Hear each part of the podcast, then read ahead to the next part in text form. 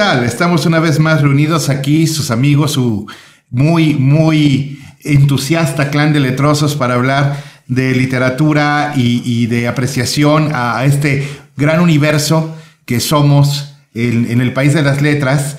Eh, estamos aquí muy felices porque se ha incorporado a nuestro equipo desde la lejana República Hermana de Chile, José Baroja.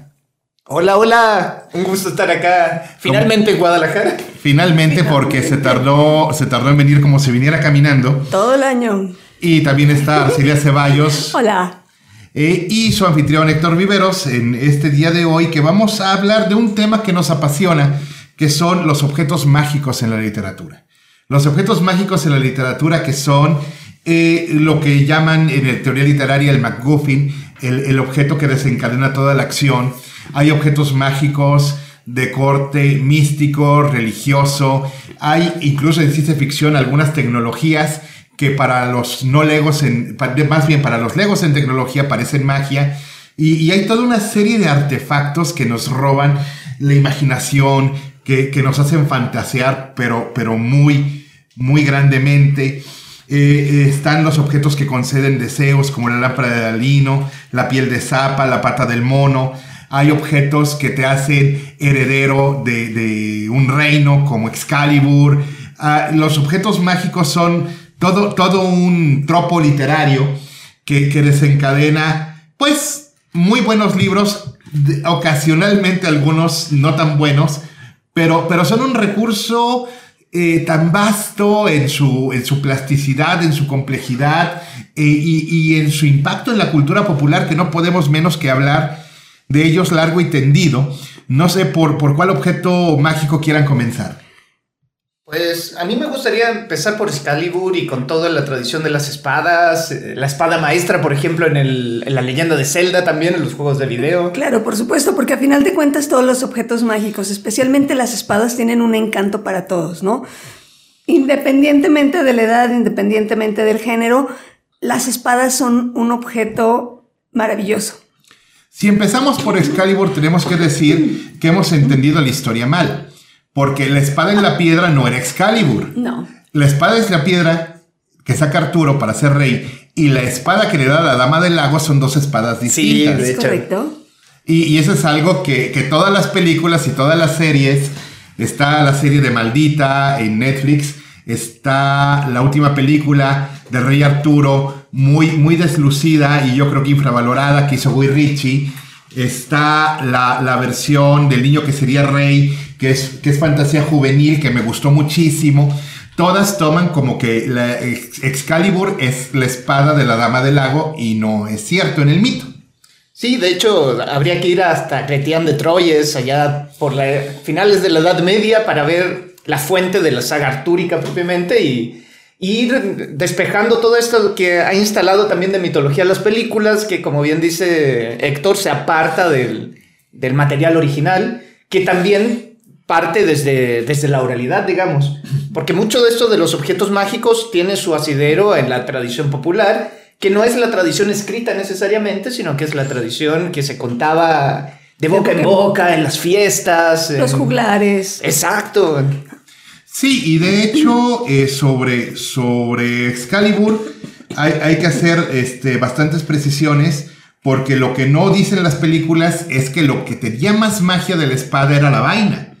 La vaina de la espada de Excalibur era la que te garantizaba no ser herido en batalla.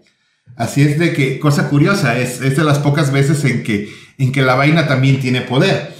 Entonces decimos que la vaina era el poder defensivo y la espada era el poder ofensivo. Claro, bueno, pero es que había que comenzar primero de dónde viene el mito y qué es lo que toman como base y referencia todo para todas las adaptaciones de películas, de series y demás, porque ninguno son de acuerdo, no, no tienen la misma base, vaya.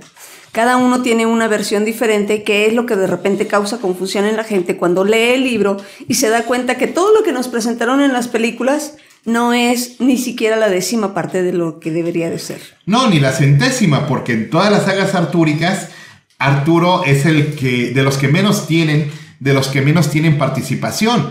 O sea, hay una novela de Percival, hay una novela de Tristan, de hecho la novela de Tristan es la más célebre de todas, Tristan y Solda, que es maravillosa. Maravillosa. Está, está, ah, bueno, y este, Lancelot, Lancelot que también este, tiene un, gran... Eh, un gran peso en, los mitos artúricos. Claro, El Caballero de la Carreta es, también es un hermosísimo libro. Claro. Eh, y, y, la verdad es que eh, con el pretexto de la fascinación en la cultura popular sobre Excalibur, eh, les puede servir de punto de entrada a una cantidad de novelas medievales o de recreaciones de mitos medievales en tiempos más recientes que son increíblemente ricos y muy disfrutables. De hecho, una de las adaptaciones más libres en tiempos modernos de los mitos artúricos lo tenemos en la increíble película El pescador de ilusiones, eh, protagonizada por Robin Williams allá en los años 90, que, es una película que, a mí me gustó muchísimo y es verdaderamente entrañable. Sí, Jet Bridges, que es el protagonista, también está... Genial. Está genial. Y tienes razón, es una de las películas, entre comillas, olvidadas de este eh, gran cineasta que es eh, Terry Gilliam y eh, que retoma toda la, idea que está de trasfondo, en, incluso en la novela de caballería en particular, que es esta herencia de la antigua epopeya eh, medieval y que nos da a entender la importancia de la espada, del arma, de la extensión y también de ciertos valores que están ligadas con, con esta. Finalmente la espada es como el alma del, caballero en estas eh, historias que, que se cuentan. Sí, y en realidad es todo el pretexto, ¿no? Para contar una, serie de historias, porque no solamente es una. Y a ese punto yo diría que de cierta manera también Lancelot se nos ha convertido a lo largo del tiempo en un objeto mágico. Es una persona que lleva buena carga de, la historia, buen peso de la, de la historia, y que sin embargo hace una distinción completamente en cuanto a lo que tiene que ver con la espada y lo que tiene que ver Lancelot, pero Lancelot se ha convertido en una especie de objeto, ¿no? un objeto personaje que ha dado eh, lugar a nuevas historias, a más cosas, dejando también de lado la misma espada. Sí, de hecho los caballeros eran dos y cada uno tiene su propia historia su propia novela y sus propias motivaciones. La verdad, para entrar a los mitos artúricos, hay que entrar, bueno, eh, con la precaución de saber que tiene, tiene uno que, que tragarse todo, todo el mito del amor cortés, que era un ideal y no una realidad en su momento histórico.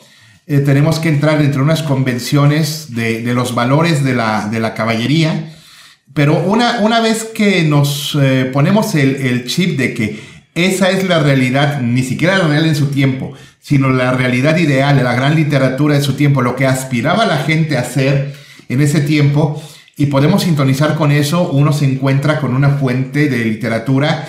Bueno, los, los mitos, los mitos artúricos, si uno se clava en, leerlo como si fuera El Señor de los Anillos, se encuentra con que es, una, es un corpus de libros, de cientos de libros, escritos a lo largo de seis siglos, por autores de naciones que, ya no existen y, es, es, un universo. Si, si, si hablo de cualquier número, cualquier número va a ser incompleto. Si hablo de mil libros, va a decir que son muchos, va a decir que son pocos, va a decir quién son más, quién son menos.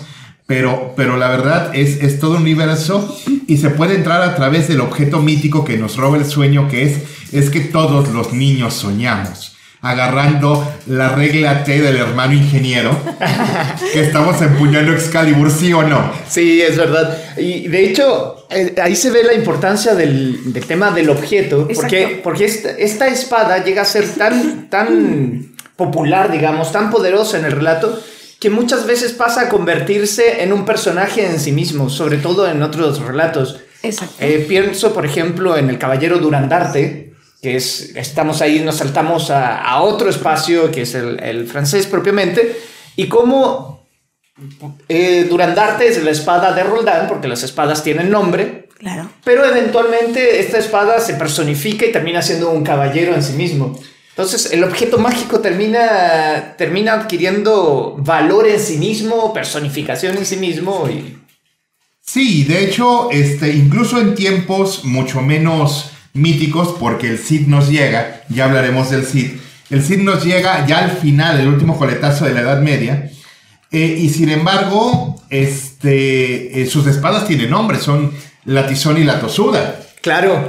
La tizón y la tosuda, sí. Las, espadas que tienen nombre. Y, esa, y eso viene, viene hasta la actualidad, hasta en Juego de Tronos, hasta en Juego de Tronos, donde toda buena espada debe, debe tener un nombre. Y, y es, y es este, la, la caballero Brienne de Tar que le da el nombre a la espada, a la espada de, de este, Lannister, ¿cómo se llamaba?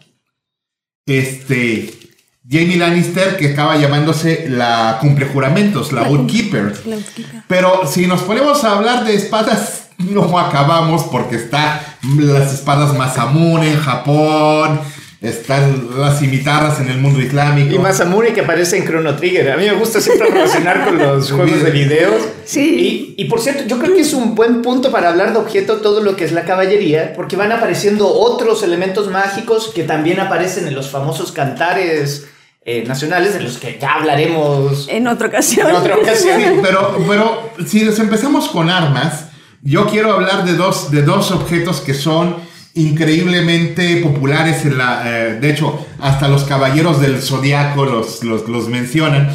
Este, pero hablemos, por ejemplo, de, de- del escudo, del escudo de Aquiles, porque hay todo un capítulo de la Iliada, todo el capítulo son 5000 palabras, nada más describiendo el escudo, escudo. que su madre le lleva a Aquiles para la guerra de Troya. Sí, solo imaginárselo es increíble porque es un escudo que además tiene movimiento. Entonces no, no es como podríamos visualizar una pintura encima, sino que es el escudo está vivo en, en- en la obra. Bueno, esa es una de las características de los objetos mágicos a final de cuenta, ¿no? Tienen vida propia y pueden ser, como ya lo habíamos hablado, eh, un personaje en sí más dentro de la novela, dentro del libro, pero es fascinante cómo cada uno de los dos objetos va desprendiendo no solamente eh, su propia personalidad, sino sus propias cualidades y va haciendo que los personajes propios vayan despertando es, o asimilando esas mismas cualidades, que es la parte interesante del asunto, ¿no? El, el escudo de Aquiles, bueno, es un asunto... ¿Y, y qué me dices del yelmo de Hades? ¡Wow! Eso. Ahí ya son palabras mayores. Sí, el yelmo de Hades que lo vuelve invisible y prácticamente invulnerable. Eh, de hecho, recomendamos el canal de Destripando la Historia eh, de YouTube, donde, Oh. donde tienen una canción sobre Hades, donde aparece su yelmo.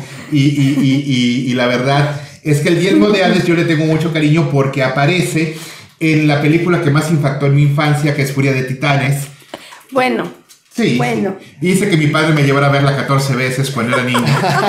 es verídico en el extinto cine Diana, de los recuerdos más queridos de mi infancia, y yo gritaba cada vez que salía el Kraken. Este. ¡Suelten el Kraken! ¡Suelten el Kraken! El, el yelmo de Hades. Este, también, este, en el mito de Hércules, pues se hace un abrigo con, con la piel del, del- del De- león de Medea. Exacto. Este, y luego, este, con, con una capa infundida en, en sangre de centaures que Hércules encuentra a la muerte. Entonces, eh, el vellocino de oro. Oye, el bellocinio de Sí, oro. o sea, si hablamos de objetos mágicos, todo lo que es la mitología Griega está plagada. Bueno, en- la mitología en general, porque acuérdense del martillo de Thor. Ah, por supuesto. ese Si es un asunto, ese es un asunto. Ok, el martillo de Thor, tal y como nos lo cuenta en la versión resumida y novelada de los mitos nórdicos Neil Gaiman, ocurre de una travesura de Loki, una travesura Sí. de Loki que rapa para siempre la cabeza de Lady Sif, la esposa de Thor. Y entonces Thor, bien encabronado, le dice, ole, y repones la cabellera a mi esposa o así te va. Entonces a Loki se le ocurre una manera de poner en competencia a dos distintas parejas de artesanos enanos para decirle, pues la verdad es que Odín tenía ganas de, de- que le hiciera algo especial, pero creo que voy a ir con tu competidor porque es mejor que tú. Y los pone en competencia y ahí se crean una nave que puede ser plegada en un pañuelo. Ahí, ahí sale este, una cabellera que se, que se regenera para reponerle la cabellera a Lady. Ahí sale también este otro, otro objeto que es la lanza de Odín. Exacto, la lanza La lanza de Odín. Ahí sale otro, otro objeto maravilloso que es una pulsera que Eh. cada luna nueva este, eh, genera más pulseras iguales de oro y entonces es una riqueza inagotable. Y de ahí sale el martillo de Thor. Que como Loki no quiere que esa pareja de enanos gane, se convierte en insecto y está molestando al que está echando aire al fuego, y por eso el martillo de Thor tiene una empuñadura corta. La razón es que no alcanzaron a terminarlo. El martillo de Thor iba a ser un martillo completo, pero tiene el mango cortito que vemos en las películas por Loki. Y el martillo, el martillo es, es, es Es una un bestialidad, martillo. es una bestialidad absoluta. De hecho, ni siquiera las películas de Marvel pueden reflejar la cantidad de poder que tiene ese martillo en la mitología. Sí, claro, eh, eh, hay que estar de acuerdo ahí en que se aminora la potencia del, del mito clásico en pro del, de igualar un poco a los superhéroes de, de Marvel, o sea... Eso y en cuestión de efectos especiales, Y, porque claro, también o sea- sigue siendo muy complicado aún en esta era de tecnología sacar efectos tan magnificentes como lo que puede crear nuestra imaginación al leerlo. Sí, ahora a propósito de la mitología nórdica, e- es, importante mencionar o descubrir para, para quienes no estén muy familiarizados con esto, el cómo todo, todo eso ha- se ha desarrollado hacia otros géneros, el mismo Harry Potter, por ejemplo, Por que supuesto. encontramos cosas como la capa de invisibilidad. De invisibilidad. que ya aparece en la tradición nórdica y, y que es retomada y es retomada en otras culturas además y así se va generando una especie de sincretismo donde nos encontramos que objetos mágicos pasan de Oriente a Occidente, a Medio Oriente, etc. Así es. Conversábamos más, eh, más temprano. ¿Cuántos de los que hemos leído, por ejemplo, de las mil y una noches, Uf. de repente si nos encontramos una lámpara de, De aceite, aceite. nos dan unas ganas de frotarla a ver si tenemos Todos, éxito? todos tenemos la esperanza de que aparezca un genio y nos conceda tres deseos, ¿no? Bueno, existe Claro. una versión bastarda del mito, que es que si en un barrio pesado ves caer espontáneamente de un cableado eléctrico unos tenis, puedes agarrar los tenis, frotarlos y aparece un cholo que te hace tres paros. Pero eso ya, ya es una versión bastarda del mito, pero el mito sigue rodando. Exacto, de hecho, probablemente en 100 años alguien vea las zapatillas eh, o las tenis ahí colgando y. Claro, claro, espere que salga su genio. Claro, y Perdón, su cholo. no, no, claro, y le parece el cholo. Y te voy a hacer tres paros. ok. Bueno, ahora también tenemos objetos mágicos que, que, que han causado verdaderas guerras como la de Troya con el asunto de la manzana, ¿no? La manzana Es- de esa, Eris. Esa manzana de Eris que habría que entregársela a la más bella y se armó la catombe. Sí, sí, sí, porque, porque eh, eh, el que era el juez era el príncipe desterrado que no sabía que era príncipe Paris. Este, y Eris la suelta en una comida de los dioses donde no le invitaron. Claro. De ahí viene Maléfica otra vez. Sí, claro. Bien, de ahí, sale, de ahí sale el asunto de Maléfica. Y las que se le estaban peleando eran Hera, Afrodita y Atenea. Las tres diosas más poderosas y más envidiosas. Y más envidiosas, caray. Sí, entre ellas. Todo por una manzana. Ajá, que no, que no tenía nada de particular más que le habían dicho que tenía que ser destinado a la más bella. Bueno, estaba escrito en la manzana, a la más bella. A la más bella. Y entonces llega Hera ofreciéndole poder a Paris, llega Atenea ofreciéndole conocimiento, y llega Afrodita diciéndole, la mujer más bella del mundo va a ser tuya. Y Paris era un facilote, así, Facilicio. un facilicio, Claro. fasistófeles. Ajá. Bueno, vamos a ponerlo en este contexto. Son hombres.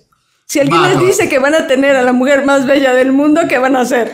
Pero además nos introduce algo muy interesante de algunos objetos, que es esta dualidad, que por un lado te cumplen el deseo y por el otro te dejan prácticamente el desastre. Exacto. Y que ha sido retomado, por ejemplo, William Faulkner eh, en La mano de mono, vuelve a tomar y los Simpsons también lo Y los rescatan. cintos lo rescatan, exacto. Que es este... El escarabajo de oro. El El escarabajo. de oro, exacto. Esto de cumplir los deseos, pero se te cumplen, pero por el otro lado dejas el desastre. Claro.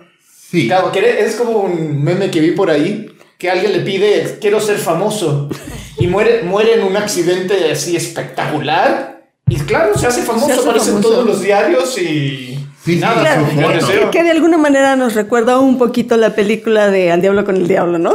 Sí, verdad. Vas a, cumplir, vas a haber cumplido tu deseo, pero no sabes de las consecuencias y las consecuencias nunca son buenas. Que es el juego mefistofélico, digamos. Exacto. De hecho, hay una película en este momento en cartelera, que es Wonder Woman 1984, que su gran falla es que la historia ya la conocemos todos porque la hemos visto 40 mil veces y no la cuente de una manera muy original. Por mucho, por mucho, y que el villano de la película es completamente adorable y le crees todo, pero es algo que ya vimos muchas veces.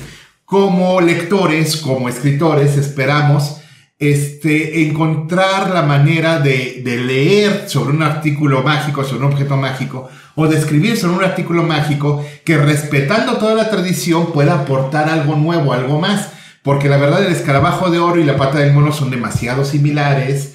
Por así decirlo, este, la lámpara, la lámpara de Aladino, este, pues ya está muy choteada. Claro. Este, y la verdad, espadas mágicas, pues, eh, pues desde Excalibur hasta la espada de luz de, de Luke Skywalker, este, ya no creo que haya mucho más, sobre todo en esta época donde quién diablo sabe usar una espada, si no eres un competidor olímpico, este, necesitamos crear nuevos artefactos mágicos. Bueno, en realidad yo creo que ya existen en la literatura, pero eso nos dará tiempo para hacerlo, hablar de ellos en otro, en Sí, otro podcast, claro. porque son Eh, demasiados objetos. Son muchísimos, porque, eh, por ejemplo, no hemos hablado, y si tenemos tres minutos, quiero eh, contarle a, a, a- a- a Baroja, que viene de la hermana República de Chile, acerca del arma más poderosa de la mitología nahuatlaca, Oh. la espada de Ciucoatl, la serpiente de fuego. Ándale. La espada, porque el dios Huitzilopochtli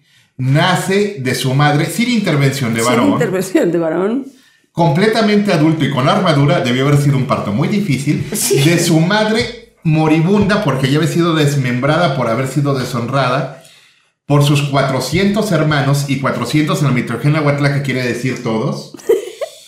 Entonces los hermanos, porque la madre que ya estaba dedicada a vida, a vida célibe, este, sirviendo en un templo, queda embarazada, la descuartizan y del cuerpo descuartizado de su madre nace adulto con armadura y forja una serpiente de fuego para hacer un hacha.